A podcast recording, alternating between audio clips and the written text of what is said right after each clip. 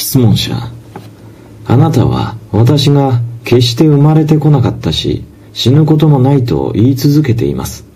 もしそうならばどうして私の目には世界は誕生し間違いなく死にゆくものとして映るのでしょうか。マハラジ。そう信じるのは明らかにあなたが生まれそして死んでゆく体だという考えを一度も疑ったことがないからだ。生きている間体は注意を引き完全にあなたを魅了する。それゆえ自己の真の本性を知覚する人は本当に稀なのだ。それは大会の表面を眺めその下にある広大さを忘れるようなものだ。世界とはマインドの表面だ。そしてマインドは無限なのだ。私たちが想念と呼ぶものはマインドの中のさざ波に過ぎない。マインドが静かな時それは実在を反映する。マインドが徹底的に不動である時それは消え去りただ実在だけが残るのだ。この実在は非常に堅固であり現実でありマインドや物質よりも実質的なものだ。それに比べればダイヤモンドさえもバターのように柔らかい。この圧倒的な実在の現実性が世界を夢のように霧のかかった無意味なものにするのだ。質問者。あまりにも多くの苦しみを抱えたこの世界をどうして無意味なものとして見ることができるのでしょう。なんと冷淡な。マハラジ。冷淡なのはあなたであって私ではない。もしあなたの世界がそれほどにも苦しみに満ちているのなら何とかするがいい。強欲や怠惰をそれに加えてはならない。私はあなたの夢のような世界に束縛されてはいない。私の世界では苦しみ欲望恐れの種子はまかれてはいない。それゆえ苦しみは育たないのだ。私の世界は対極から自由であり相互に破壊的な不一致がなく調和が偏在しているのだ。その平和は岩のように堅固で堅固でありこの平和と沈黙が私の体なのだ。質問者。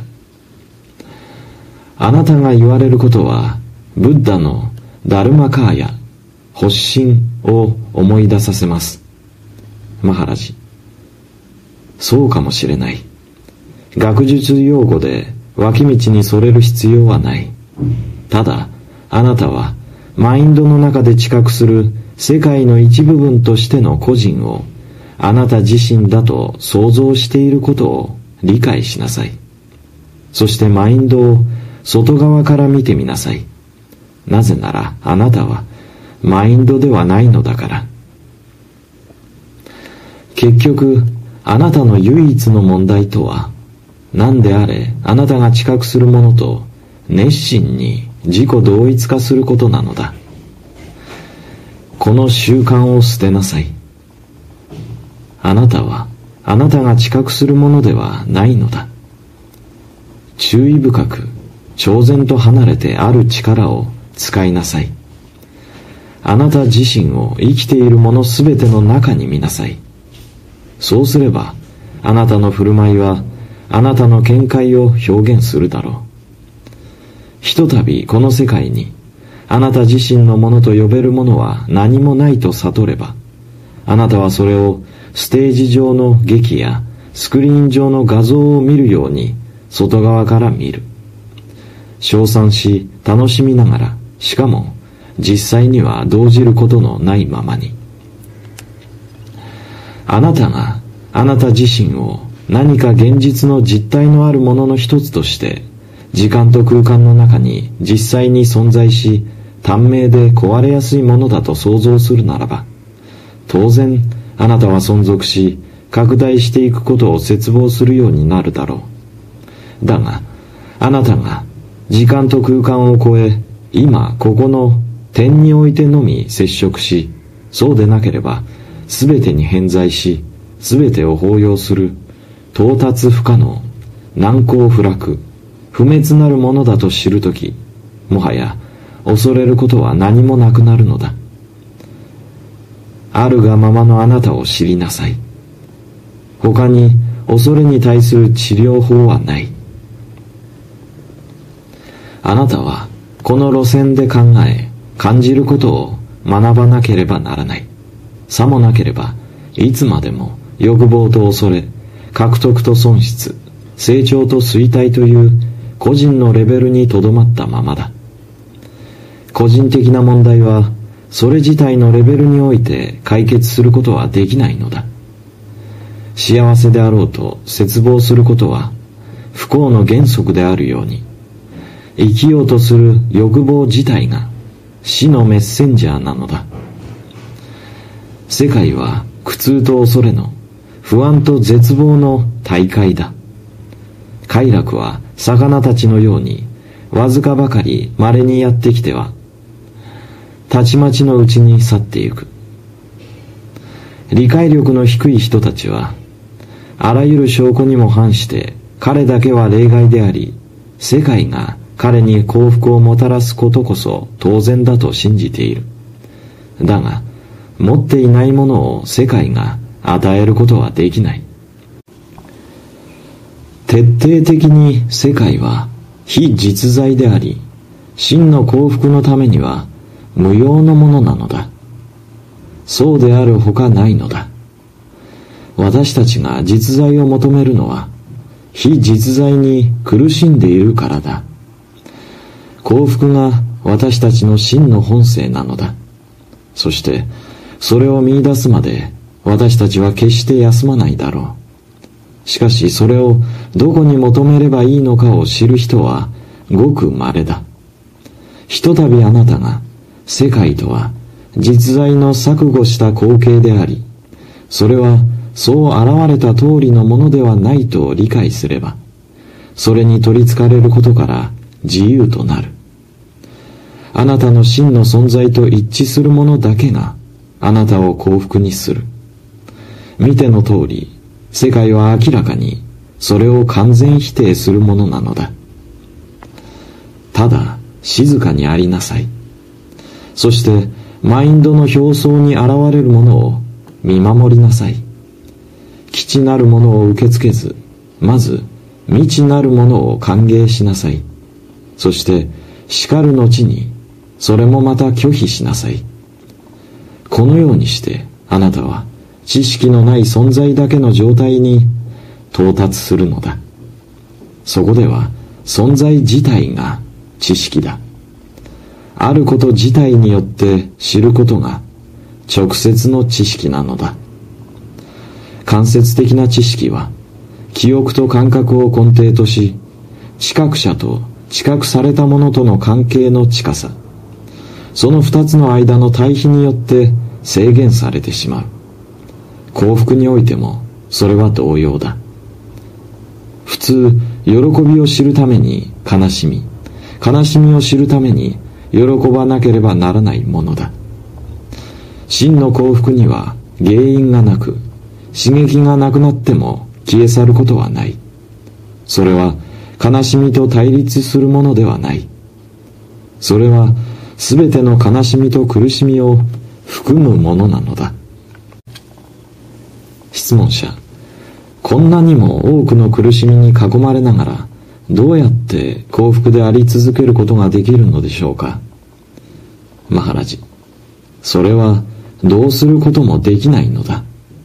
内なる幸福は圧倒的に現実のものだ。空の太陽のように、その現れが雲に隠れたとしても、決して不在ではないのだ。質問者。私たちが困難にあるとき、不幸となるのは避けられないことです。マハラジ。問題は、ただ、恐れだけだ。あなた自身を何にも依存しないものとして知りなさい。そうすればあなたは恐れとその影から自由になるだろう。質問者。幸福と快楽との違いは何でしょうか？マハラジ。快楽は物に依存している。幸福は依存しない。質問者。もし、幸福が依存しないものなら、なぜ私たちは常に幸福ではないのでしょうか？マハラジ。幸福となるために物が必要だと信じている限り、物の不在によって不幸になるに違いないと信じることだろう。マインドはそれが信じることに従って形作られるのだ。それゆえ人は幸福になろうと駆り立てられる必要はないのだと確信することが重要なのだ。その反対に快楽は混乱と厄介者であり、幸福になるには何かを持ち、何かをしなければならないという偽りの確信を単に増長するだけなのだ。しかし、なぜ幸福について話さなければならないのか。不幸である時以外、幸福について話したりはしない。私は今幸せです。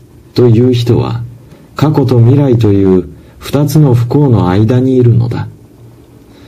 この幸福は苦痛から解放されたことによる単なる興奮に過ぎない。真の幸福とは全く自己意識のない状態だ。それが最もよく表されるのは否定によって何も私には間違ったところはない。私には何も心配することがないということだ。結局、すべてのサーダナの最終的な目的は、この確信が言葉上のものではなく、実際の常在の体験を根底にした地点に到達することなのだ。質問者。どの体験でしょうか？マハラジ。空としてあることの体験だ。記憶や期待で混乱していない開かれた空間の若々しいすべての時間とエネルギーを発見や冒険のために得たような幸福だ。質問者。発見するための何が残されているというのでしょうか？マハラジ。実在の中、そして神の偉大なマインドとハートの中に存在する外なる宇宙と内なる無限の空間の広がりだ。存在の意味と目的、苦しみの秘密、人生の無知からの救済だ。質問者、もし幸福であることが恐れと心配からの解放であるなら、困難の不在が幸福であると言えるのではないでしょうか。マハラジ。不在、非存在の状態は原因とはなり得ない。ある原因が前もって存在するということは、それが観念の中に暗黙のうちに含まれていたことを意味するのだ。何も存在しないあなたの自然な状態の中になることの原因はありえない。原因は偉大で神秘的な記憶の力の中に秘められている。しかし、あなたの真の住処は、すべての内容物が空っぽの無の中にあるのだ。質問者、空っぽと無、なんと恐ろしい。マハラジ、あなたは眠るとき、喜んでそれに出会うのだ。目覚めた眠りの状態をあなた自身で見出すがいい。そうすればそれがあなたの真の本性と完全に調和していることを知るだろう。言葉はあなたに概念しか与えられない。そして概念は体験ではないのだ。私に言えることはただ、幸福には何の原因もなく、原因のないものは不動だということだ。それは快楽のように知覚可能なものではない。知覚可能なものは苦痛と快楽なのだ。不幸から解放された状態は否定を通してしか描写できない。それを直接知るには因果率に端的したマインドと時間の支配を超えていかなければならないのだ。質問者。もし幸福が意識ではなく、意識が幸福ではないのなら、それら二つの間のつながりは何なのでしょうか？マハラジ。意識的存在は条件と環境の産物であり、それらに依存し、それらと共に変化する。独立し、創造されたものではなく、永遠で不変のもの、しかも常に新しく新鮮なものは、マインドを超えている。それについて考えるとき、マインドは消え去り、ただ幸福だけが残るのだ。質問者。すべてが去った後、無が残るのです。マハラジ。何もないところに無があり得るだろうか。無とは一つの概念に過ぎない。それは何かの記憶に依存しているものだ。純粋な存在は定義可能で描写可能な存在から完全に独立しているのだ。質問者。どうか教えてください。マインドを超えても意識は継続するのでしょうかそれともマインドとともに終焉するのでしょうかマハラジ。意識は来ては去ってゆく。気づきは永遠不変に輝くのだ。質問者。気づきの中で気づいているのは誰でしょうか？マハラジ。個人がそこにいるとき、意識もまたそこにある。私はある。マインド、意識はどれも同じ状態を表している。もしあなたが、私は気づいているというなら、それは私は気づいていることについて考えていることを意識しているという意味だ。気づきの中に私はある、はない。質問者。干渉はどうでしょうか？マハラジ。干渉はマインドのものだ。干渉者は干渉されるものと共にある。非二元性の状態の中では、すべての分離が止むのだ。質問者。あなたはどうなのでしょうか？あなたは気づきの中にあり続けるのでしょうか？マハラジ個人私は体だこのマインドこの記憶の連鎖この一束の欲望と恐れは消え去る。だがアイデンティティと呼ばれる何かはそのまま残る。それは必要とされるとき私が個人となることを可能にするのだ。愛はそれ自身の必要性を作り出すのだ。一人の個人となることさえも。質問者実在はそれ自体を存在意識私服として表すと言われていますそれらは絶対的なものでしょうか？それとも相対的なものでしょうか？マハラジそれらは互いにとって相対的であり、相互に依存している。実在はその表現とは別なのだ。質問者。実在とその表現はどのような関係にあるのでしょうか？マハラジ。何の関係もない。実在の中では全てが神聖で同一なのだ。それは私たちがサグナ、権限とニルグナ、非権限はパラブラフマン、思考の実在の中で一つだと表現するのと同じだ。ただ、思考なるものだけが存在するのだ。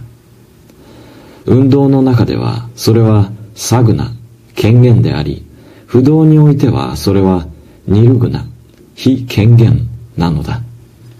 だが、動いているのは、あるいは動かないのは、マインドだけだ。実在は彼方にあり、あなたも彼方にあるのだ。ひとたびあなたが知覚可能、想像可能なものは、あなた自身ではありえないと理解するならば、あなたはあなたの想像から自由になる。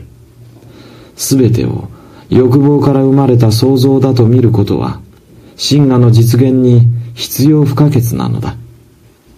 私たちは注意の欠如から実在を失い、過剰な想像から偽りを生み出すのだ。